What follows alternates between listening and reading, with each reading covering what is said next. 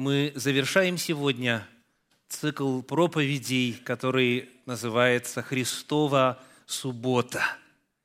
В этом цикле уже прозвучали следующие темы.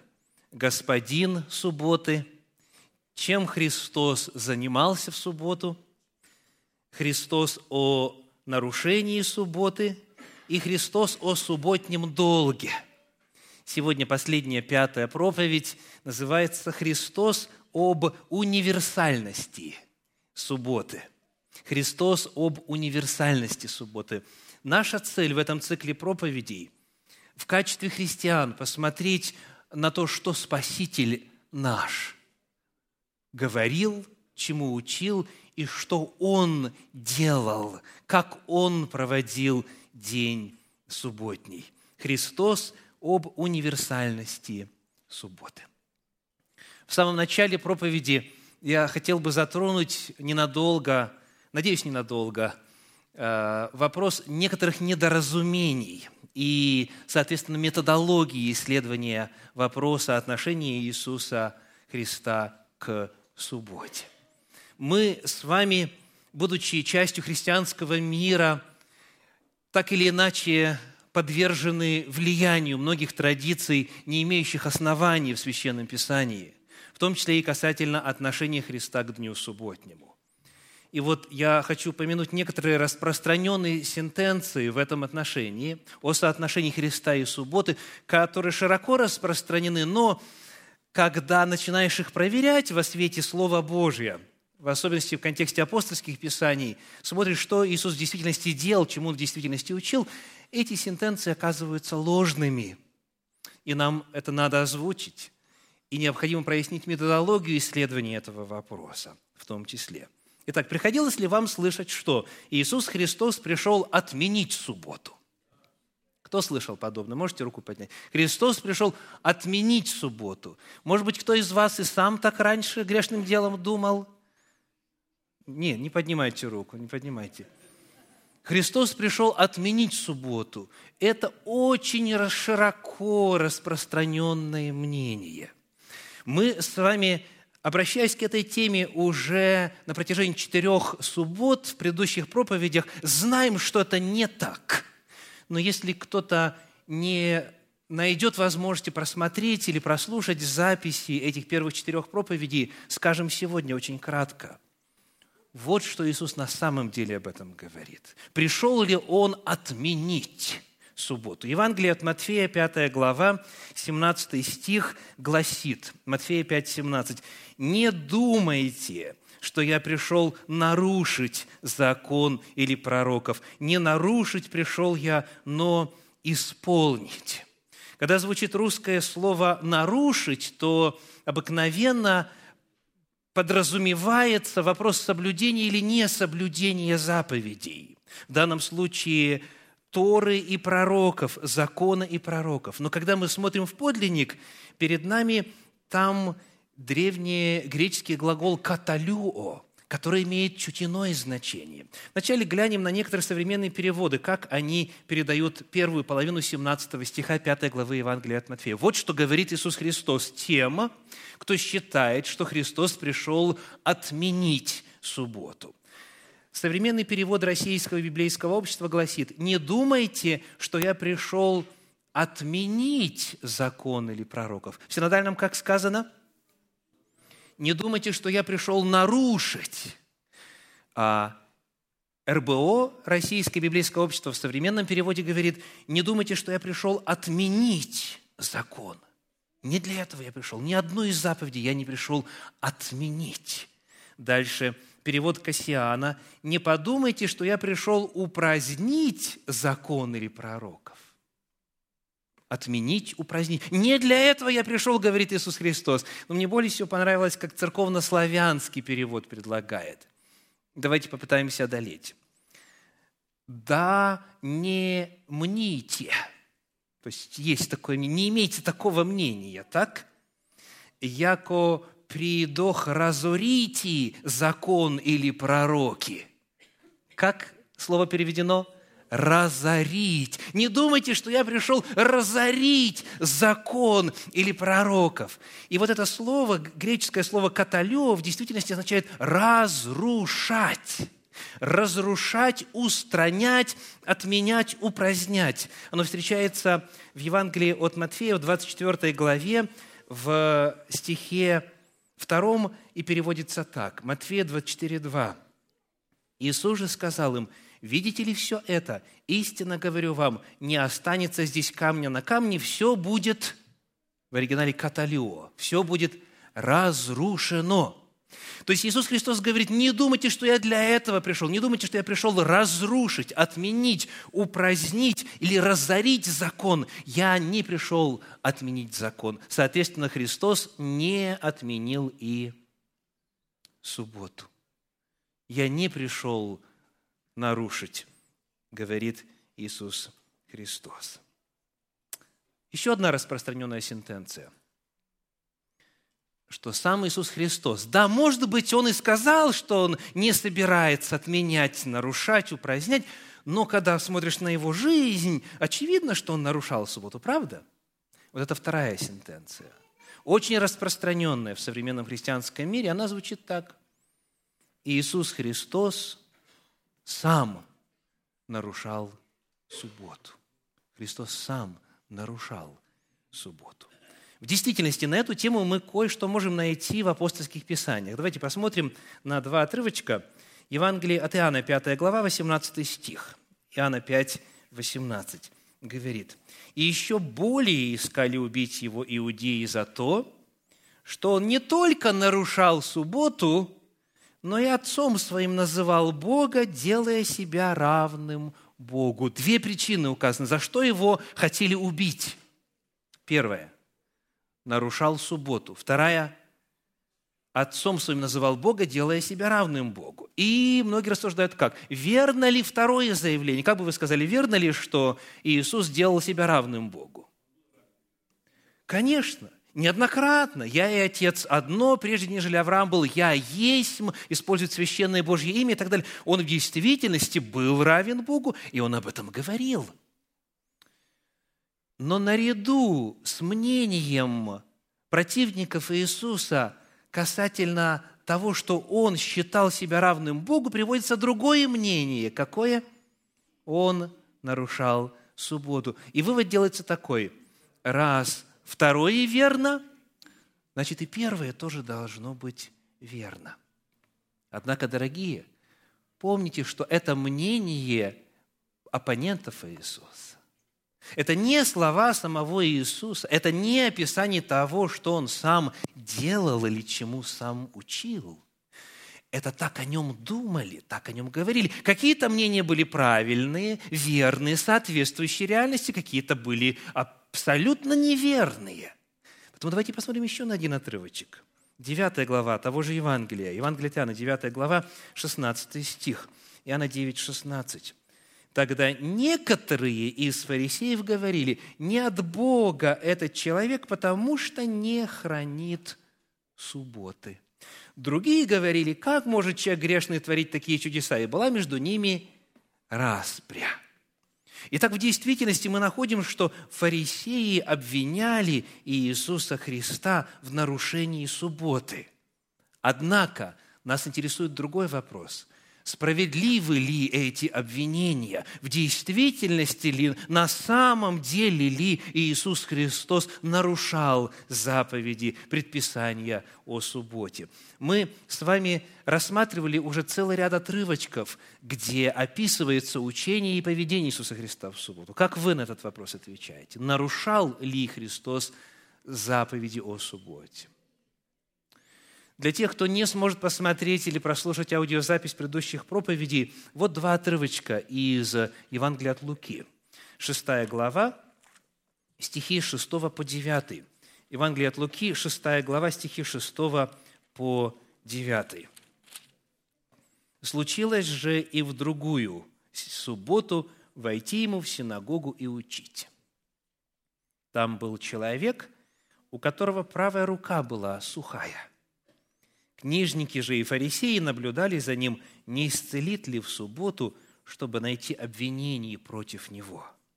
Но он, зная помышления их, сказал человеку, имеющему сухую руку, «Встань и выступи на середину». И он встал и выступил.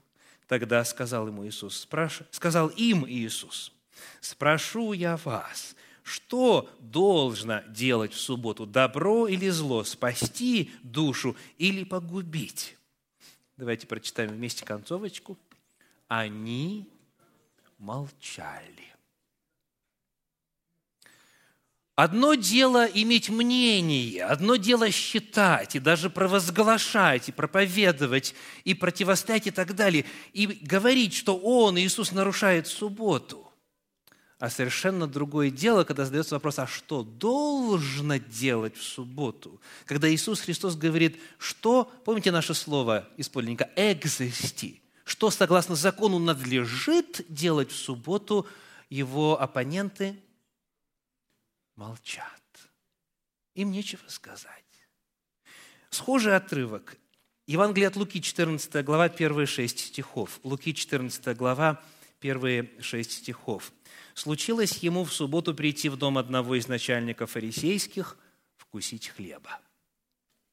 И они наблюдали за ним – и вот предстал пред ним некто, перед него человек, страждущий водяной болезнью. По всему случаю Иисус спросил законников и фарисеев, позволительно ли врачевать в субботу? Они молчали. И, прикоснувшись, исцелил его и отпустил. При всем сказал им, если у кого из вас осел или вол упадет в колодец, не тотчас ли вытащит его и в субботу – и не могли отвечать ему на это. Молчание оппонентов Иисуса очень красноречиво. Повторюсь, много есть мнений и толков – в отношении разных вопросов, в том числе и в отношении того, как Иисус относился к субботе. Но, когда задаешь вопрос, а что должно, покажи мне по закону, нарушаю ли я день субботний, что делают оппоненты? Молчат, потому что не в чем Иисуса упрекнуть, не в чем его обвинить. Более того, давайте посмотрим на Евангелие Тана 8 главу 46 стих, где Иисус еще острее ставит вопрос. Иоанна 8, 46. 8, 46. «Кто из вас обличит меня в неправде?» Кто из вас обличит меня в неправде? Если же я говорю истину, почему вы не верите мне?» А слово «неправда» в современном русском языке, как правило, ассоциируется в качестве антонима слову «правда». Да? Неправда – правда. То есть а, неправда – это синоним слову «ложь». Да? Однако в оригинале другое слово. Э, послушайте, как один из современных переводов, в данном случае восстановительный перевод, предлагает эту фразу. «Кто из вас обличит меня в грехе?» И в оригинале греческое слово «хамартия» – грех. Итак, Христос задает задает очень важный вопрос. Кто из вас, из оппонентов моих, обличит меня в грехе? Хамартия. Вот тут возможность сказать, и эту заповедь нарушил, и тут не соблюл, и это предписание, и так далее, и так далее. И ответ вновь какой? Никто, никто не мог обвинить Иисуса. И для того, чтобы осудить его, помните, что руководителям пришлось сделать на Синедрионе? Найти лжесвидетелей. Найти лжесвидетелей, чтобы осудить его. Потому что Иисус никакую из заповедей, в том числе и касательно субботы, не нарушил. И когда Он задает своим оппонентам вопрос именно в отношении субботы, что должно, что закон велит, они молчат. И, повторим, никто ничего не мог ему ответить на это. Потому, дорогие, перед нами выбор. Вы на стороне Иисуса Христа или его оппонентов? Вы на стороне Спасителя или на стороне фарисеев? Вы соглашаетесь с ними, что Христос нарушал субботу? Или же вы соглашаетесь со Христом, который говорит, никто из вас во грехе меня обвинить не может, задавая этот риторический вопрос? Понимаете, о чем идет речь? Христос не нарушил ни одной из Божьих заповедей. Третья сентенция, которую нам нужно хотя бы кратко озвучить и дать ответ, заключается в следующем. Хорошо, соглашаются некоторые, да, Христос не учил нарушать субботу, да, Христос сам не нарушал субботу, но все-таки, когда Он пришел и стал проповедовать, то в своем учении Он открыл новый смысл субботы. То есть теперь субботу надо понимать духовно. Раньше нужно было только одну а, седьмую времени Господу посвящать, только один из семи дней, а теперь все время, теперь мы полностью в покое. То есть Христос пришел и одухотворил субботу. Христос принес, якобы, согласно этой сентенции, принес новое духовное понимание субботы. Что мы с вами уже знаем на эту тему? Почему это мнение не соответствует священному писанию – как мы выяснили в предыдущих проповедях, в этом цикле Христос обосновывает свое учение и свое поведение в субботу чем? Торой и пророками. Он обосновывает свое учение и свое поведение в субботу законом и писаниями. Вот один отрывочек в качестве иллюстрации. Евангелие от Матфея, 12 глава, первые семь стихов – Матфея, 12 глава, 1 7 стихов. «В то время проходил Иисус в субботу засеянными полями. Ученики же его взалкали и начали срывать колосья и есть.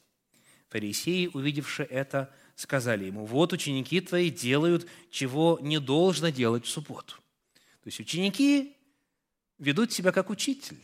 Обвинение в адрес учеников – это обвинение в адрес учителя Иисуса Христа. Послушайте, как Иисус Христос отвечает – он говорит, третий стих, «Он же сказал им, разве вы не читали?» Он ссылается на первую книгу царств, на опыт Давида, который именно в день субботний пришел к священнику, взял хлеб и предложение и так далее. Дальше он говорит, пятый стих, «Или не читали ли вы в законе?»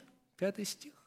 Не читали ли вы в законе, что в субботу священники в храме нарушают субботу, однако невиновны? И дальше седьмой стих. «Если бы вы знали, что значит, кавычки открываются, милости хочу, а не жертвы», цитирует книгу пророка Оси, 6 главу, 6 стих. То есть для обоснования своего учения о субботе и поведения учеников о субботе Иисус Христос что делает? Обращаемся к трем отрывкам Священного Писания. Он не говорит, я что-то сейчас вот новое, или да, как в некоторых культурах говорят, слушайте сюда. Нет. Слушайте, пользуясь этими же словами, туда. То есть Тора, Писание, пророки, вот что они говорят о субботе, и вот поэтому я так учу. То есть все, что Христос сделал и чему учил касательно субботы, предписано в Торе и пророках. Добрые дела делать, пожалуйста. А, лечить, Пожалуйста. Хотите пятую главу книги Второзакония, хотите 58 главу книги пророка Исаии, хотите понятия о субботних годах, которые приносили свободу и так далее, и так далее. То есть по всем пунктам, о чем мы говорили уже в предыдущих проповедях, Иисус Христос всегда обосновывает свое учение, свое поведение в день субботний священными писаниями. Потому он, Иисус Христос, наш Спаситель, не принес в понимании субботы или в практике соблюдения субботы ничего, чего раньше уже не было записано в Божьем откровении. Он учил Торе и Писанию. Он возвышал, прояснял, освобождал от традиций. Он не принес никакого нового духовного понимания субботы. И, наконец, последняя сентенция, которую я должен отметить в этой проповеди а, – она как раз-таки касается методологии. Некоторые говорят так. Да, невозможно отрицать, что сам Христос не учил об отмене субботы, сам Он не нарушал субботу, Он, да, не принес ничего нового, потому что обосновывает свое учение священным писанием уже написанным, но Хотя сам Христос соблюдал и учил соблюдать, и считал, что надо делать так, как написано в Торе и пророках – к нам это отношение не имеет. И вот почему. Некоторые говорят, учение Христа о субботе не актуально, так как было сказано еще во время действия Ветхого Завета, до Голгофы, до креста. Естественно, живя в эпоху Ветхого Завета, Христос оперировал законом, пророками и писаниями. Но после Голгофы уже совершенно другое дело – Согласно этому мнению, к нам учение Христа о субботе не относится, так как оно имело место до заключения Нового Завета. Более того, добавляют некоторые, его учение было обращено к иудеям. Это он им рассказывал, как им надо соблюдать субботу. Мы здесь вообще ни при чем. Мы язычники, а те, кто язычники. Что можно сказать в отношении этой сентенции? Здесь серьезнейшая проблема, дорогие. И вот какая? Скажите, а чему Иисус Христос учил в эпоху Нового Завета, после Голгофы? Где в Священном Писании записано учение Иисуса Христа, которое Он преподал после Своего воскресения? То есть Нагорная проповедь не в счет – а все, что Христос говорил о втором пришествии, не в счет. Все, чему Он учил до своей смерти, не в счет, потому что это была эпоха Ветхого Завета. А мы живем по ту сторону креста, по другую, по эту в данном случае сторону креста. Да? В зависимости от того, с какой точки зрения вы смотрите. Итак, учение Христа до Голгофы и учение Христа после Голгофы, как они друг с другом соотносятся? Ну, первый факт здесь. Учение Иисуса Христа после Голгофы занимает на страницах Священного Писания мизерное количество строчек. Мизерное количество строчек. То есть то, что Христос сказал после своего воскресения, то, чему Он учил учеников уже в эпоху, когда жертва Агнца Божия была принесена, когда кровь Нового Завета была пролита, этого учения, по сути, нету. Если вам э, интересно этим заняться, запишите для себя. Евангелие от Матфея, 28 глава, стихи 16 по 20. Матфея, 28 глава, 16 по 20. Евангелие от Марка, 16 глава, стихи с 14 по 20. Марка 16, 14-20. Луки, 24 глава, с 25 по 27 и 44 по 53. Еще раз, Луки, 24 глава, стихи с 25 по 27 и 44 по 53. Евангелие от Иоанна, 20 глава, стихи с 17 по 29 и 21 глава, целиком, она небольшая, Иоанна, 20 глава, 17 по 29 и 21 глава, и Деяния апостолов, 1 глава, 1-8 стихов. Вот и все что есть в апостольских писаниях на тему о том, чему Иисус учил в эпоху Нового Завета. Представляете, что было бы, если бы это был единственный документ, на основании которого христиане бы решали, что правильно, что неправильно. То есть практически ничего нету. Более того, когда мы задаем вопрос, а чему Христос учил после своего воскресения в эпоху Нового Завета – чем он пользовался для наставления своих учеников? Кто скажет ответ? Теми же самыми документами. Евангелие от Луки, 24 глава, стихи 44 э, по 48 прочитаем быстренько. Евангелие от Луки, 24 глава, стихи 44 по 48. «И сказал им, вот то, о чем я вам говорил, еще быв с вами, то есть еще до распятия и воскресения.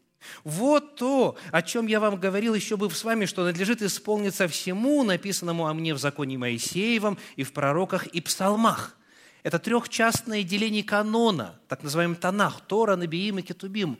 То есть это все книги от Бытия до Малахи, если следовать вот синодальному размещению книг. То есть он говорит, вот то, о чем я вам учил на базе так называемого Ветхого Завета. И дальше написано, тогда отверз их ум, отверз им ум к уразумению Писаний. Чего? Писаний, то есть Торы, пророков и псалмов, и Писаний священных, написанных до эпохи Нового Завета. Тогда отверз им ум к уразумению Писания и сказал им, так написано, и так надлежало пострадать Христу и воскреснуть из мертвых третий день, и проповедану быть во имя Его покаянию и прощению грехов во всех народах, начиная с Иерусалима. Это, оказывается, все написано где? В Писаниях. Это ничего нового. Так должно было произойти, так должно было случиться. Вы же свидетели всему. То же самое он повторяет в концовки всех Евангелий. Точнее, все евангелисты, описывая это, говорят о том же самом. То есть, после своего воскресения Христос продолжал учить чему? тому, что написано в Торе, пророках, в Танахе, в Священном Писании в целом. Потому, дорогие, крайне непоследовательна позиция о том, что субботу, да, Христос не нарушал, да, субботе нас учил, соблюдать ее учил, а, вот, но а, это к нам не имеет отношения. А тогда что к нам имеет отношение? Тогда где Библия, написанная в эпоху Нового Завета? В учении Иисуса Христа до распятия ли, после распятия ли, единое основание, священное Писание. Это касательно методологии. И теперь во второй части, которая по объему должна быть меньше, я по-прежнему стараюсь говорить быстро. Универсальность субботы в учении Иисуса Христа. Отчасти мы этот вопрос уже рассматривали с вами в первой проповеди этого цикла, который называлась «Господин субботы». Сейчас небольшой обзор и несколько новой информации, дополнительной информации. Евангелие от Марка, 2 глава, 27 стих. Универсальность субботы. Марка 2, 27. «И сказал им, суббота для человека, а не человек для субботы». Суббота для человека, а не человек для субботы. Кто напомнит, какое слово здесь пропущено, к сожалению, в синодальном переводе? Создана, сотворена. Спасибо. Э, прочитаем по переводу Кассиана. «Суббота создана для человека, а не человек для субботы». Пропущен перевод греческого глагола «гиномай». Суббота создана, то есть она была именно сотворена – Иисус Христос ссылается здесь на творческую неделю, потому что когда происходило вот это установление недельного цикла, Всевышний, сам Иисус Христос еще до своего воплощения сделал так, что в субботу появились новые явления. И завершил Бог в седьмой день, говорит подлинник, дела свои – Суббота была частью мироздания. Бог внедрил ее в нить времени. Бог установил неделю семидневной, хотя, по большому счету, весь материальный мир был в шесть дней сотворен. Христос напоминает нам о том, что суббота была сотворена. А коль скоро это так, то, соответственно, для кого она была создана? Для кого моря и реки?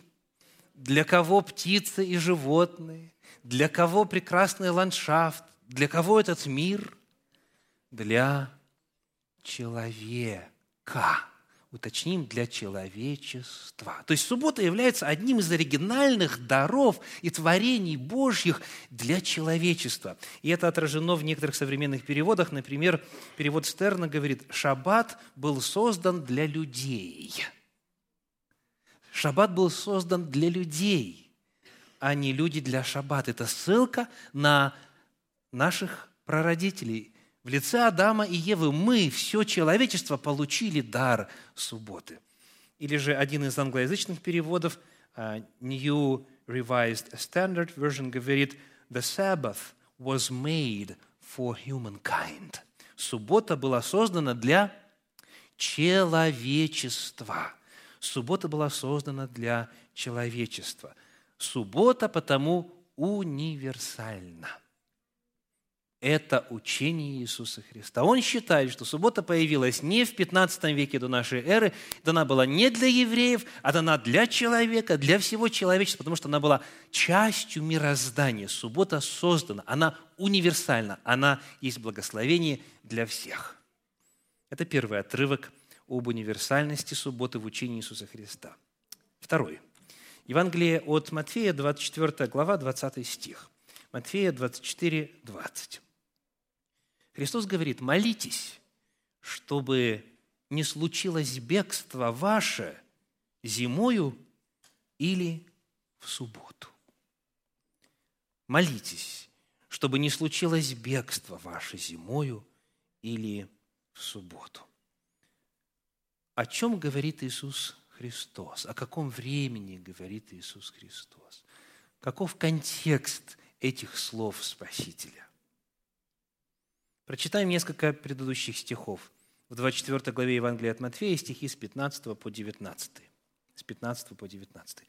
Итак, когда увидите мерзость запустения, реченную через пророка Даниила, стоящую на святом месте, читающий да разумеет, тогда находящиеся в Иудее добегут в горы, и кто на кровле, тот да не сходит взять что-нибудь из дома своего, и кто на поле, тот да не обращается назад взять одежды свои. Горе же беременным и питающим сосцами в те дни. И дальше наш стих 20. «Молитесь, чтобы не случилось бегство ваше зимою или в субботу».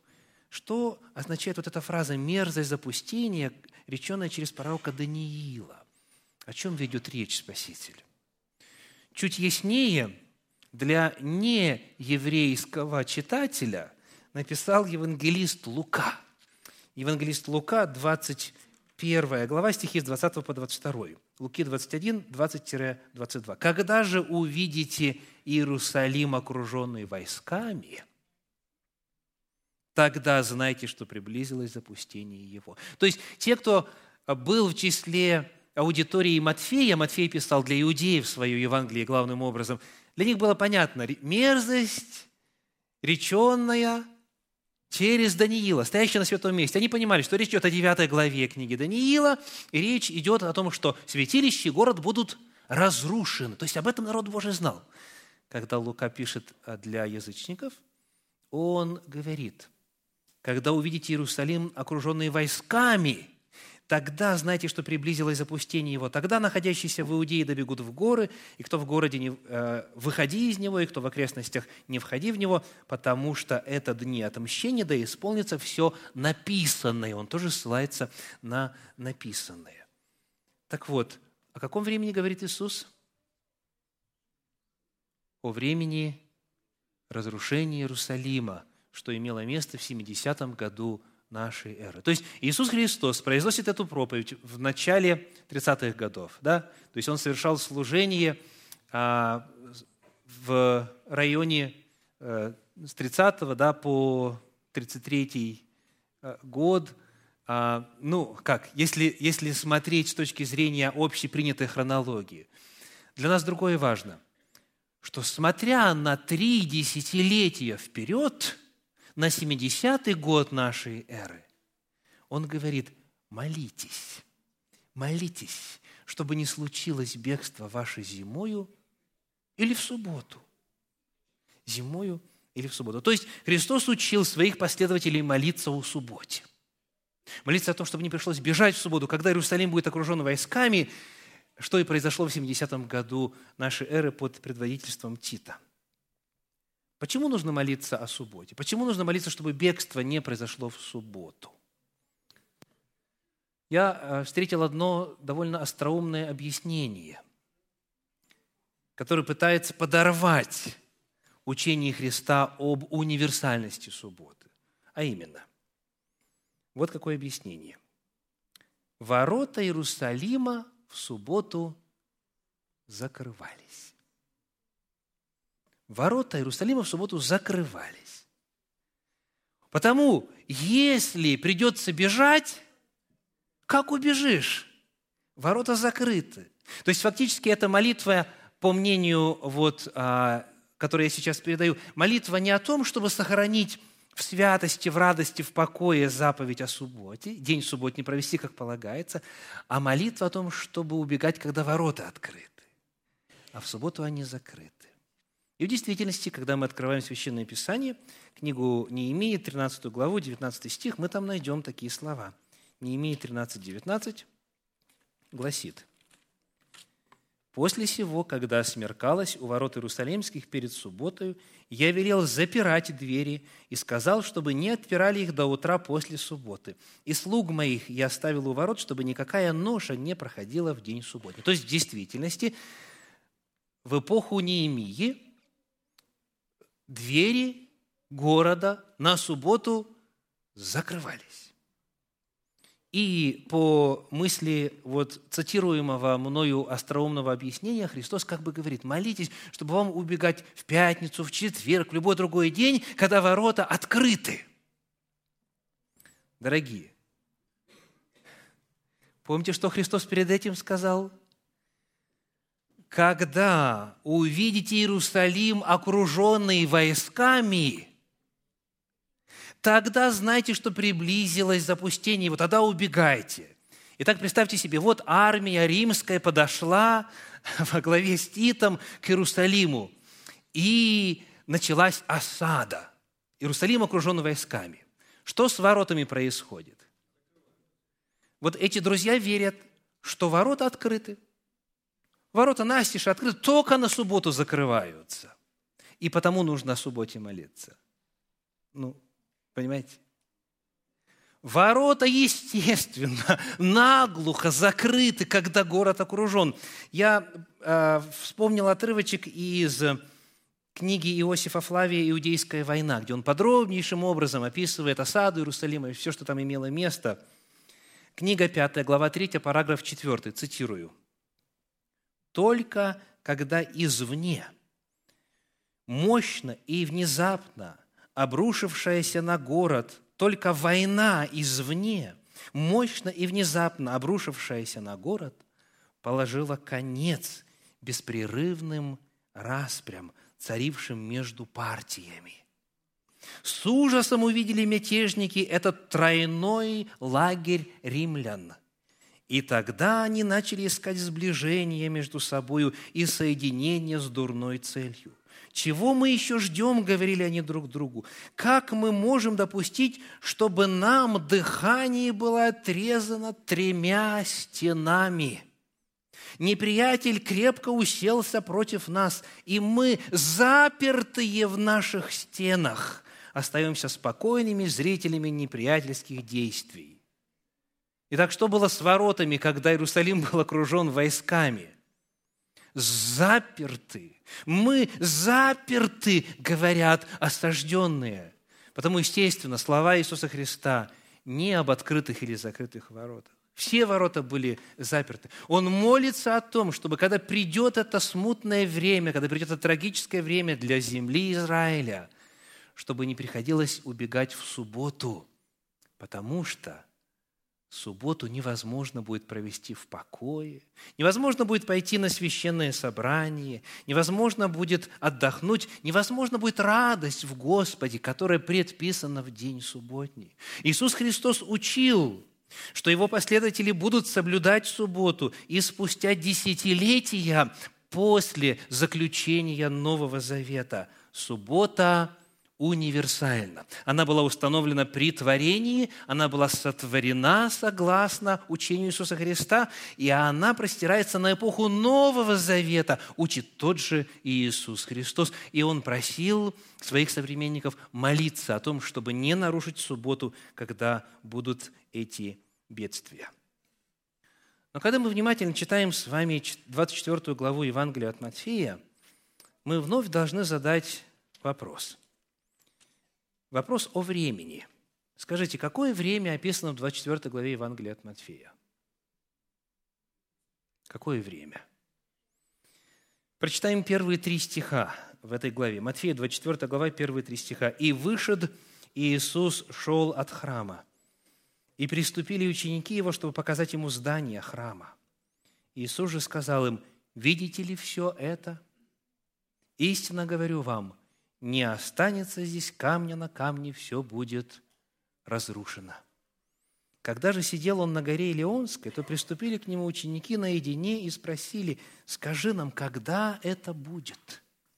И какой признак твоего пришествия и кончины века? Итак, какой вопрос задан? Вопрос задан о двух событиях. Когда это будет, то есть что будет? Когда будет разрушение Иерусалима? Когда не останется здесь камня на камне? И второй вопрос. Какой признак твоего пришествия и кончины века? И в 24 главе Евангелия от Матфея Иисус отвечает на оба вопроса. Потому давайте посмотрим – Посмотрим, вот эта фраза «молитесь, чтобы, бегство, чтобы не случилось бегство ваше зимой или в субботу», распространяется ли оно и на время второго пришествия Иисуса Христа? когда надо молиться о субботе. Обратимся к 20 стиху и прочитаем несколько стихов дальше. То есть, это называется ближайший контекст, примем во внимание. «Молитесь, чтобы не случилось бегство ваше зимою или в субботу, ибо тогда будет великая скорбь, какой не было от начала мира до ныне, и не будет. И если бы не сократились те дни, то не спаслась бы никакая плоть, но ради избранных сократятся те дни». Вы видите, что слова Христа льются – он говорит, молитесь, чтобы не случилось бегство ваше зимой или в субботу, ибо тогда будет великая скорбь, какой не бывало. Что такое великая скорбь? Когда она будет иметь место? Перед вторым пришествием Иисуса Христа. То есть его слова о необходимости молиться касательно того, чтобы бегства не было в субботу, они простираются не только на 70-й год нашей эры, они простираются до времени второго пришествия Иисуса Христа. А чем дальше мы читаем, тем яснее это становится.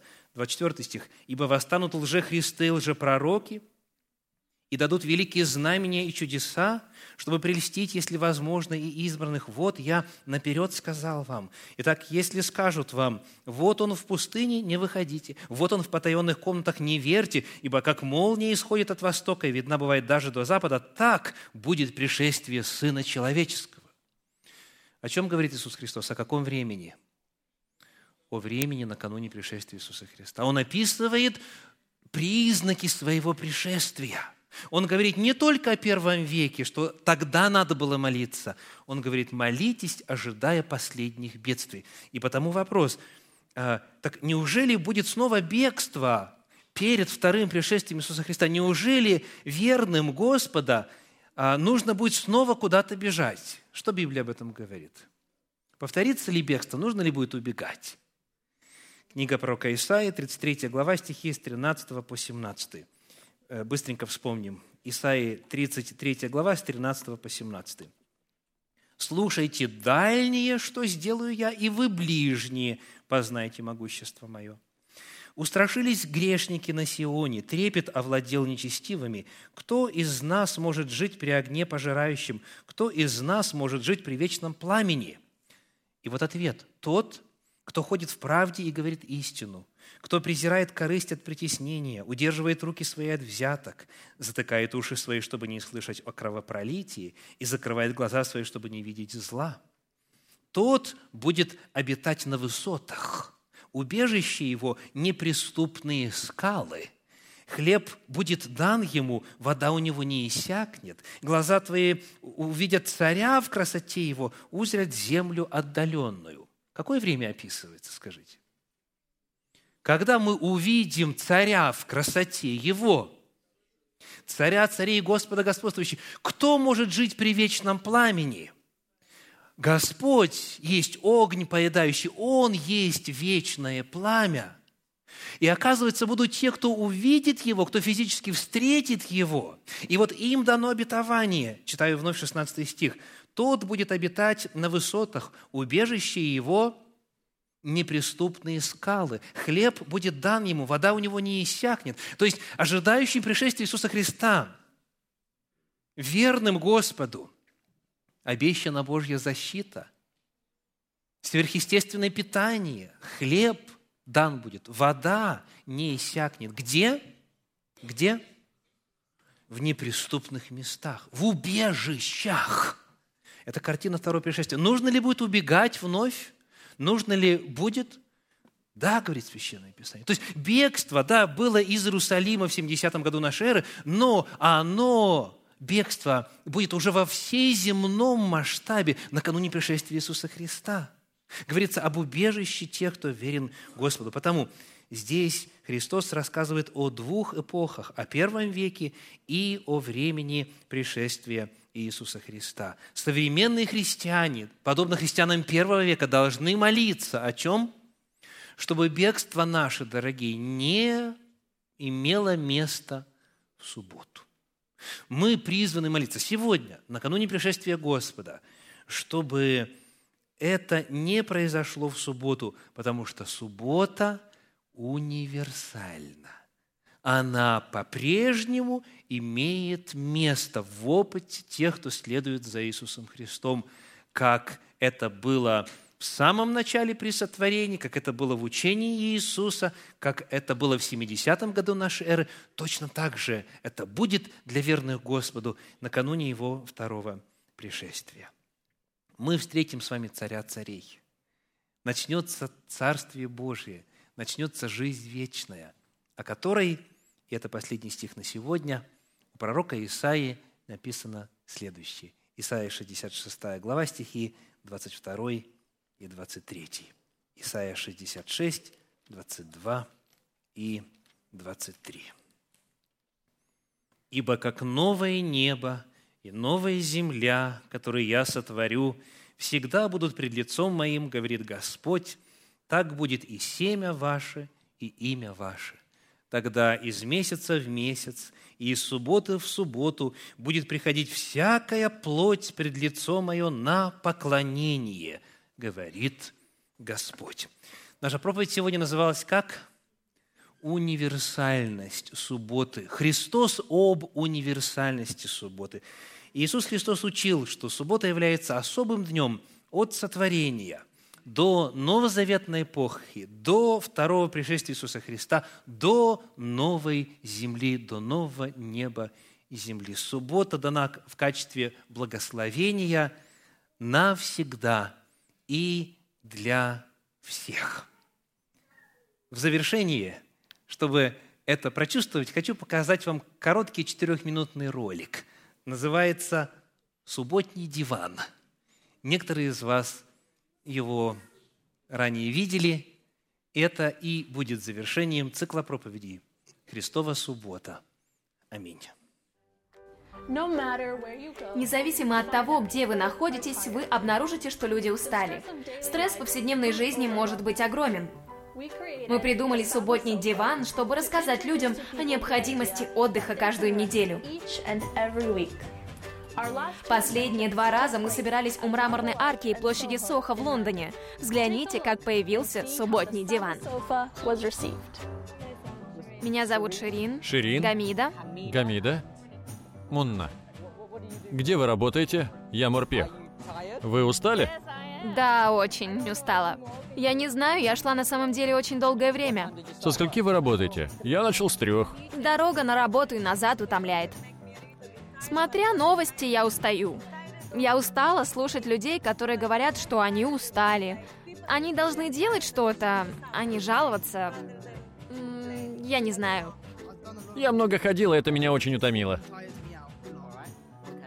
Вы сказали, что вы устали психологически. От чего вы устали? От того, что вы видите, от того, что вы слышите, что обоняете, когда вы находитесь в Афганистане и Ираке. Вы и там были? Да. Как насчет вас? Что-то есть еще, что утомляет вас? Зло в этом мире. Сейчас я ищу новую работу, потому что у меня нет больше сил и энергии, чтобы справляться с нынешней работой. Иногда, смотря новости, вам становится скучно. А иногда вы доходите до крайней точки, что временами просто перестаете их смотреть. Представьте себе, что вы могли бы выделить 24 часа вашей жизни каждую неделю, скажем, от заката в пятницу до заката в субботу для того, чтобы отдохнуть.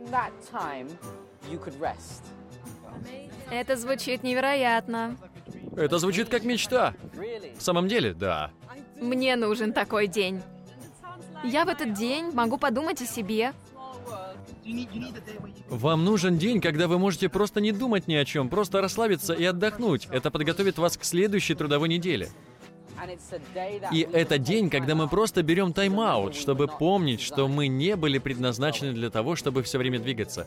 Я думаю, это замечательно. В этот день вы можете поделиться с кем-то вашим временем, деньгами или еще чем-то неважно. Если вы просто делаете добро, это прекрасно.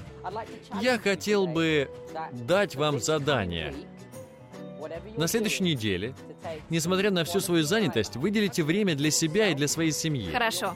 Я очень благодарен вам, что вы пришли посидеть на субботнем диване. Надеюсь, что так и будет. Спасибо вам за беседу. Это действительно здорово, что вы сегодня услышали о субботе. Да. Я надеюсь, что вы откроете ее для себя. Я тоже очень надеюсь. Вы можете видеть, что люди готовы к субботе, даже не подозревая об этом. Субботний диван является лишь одним из тех многих способов, которыми вы можете засвидетельствовать рассказывать людям вокруг вас. А как вы расскажете людям о благой вести Иисуса?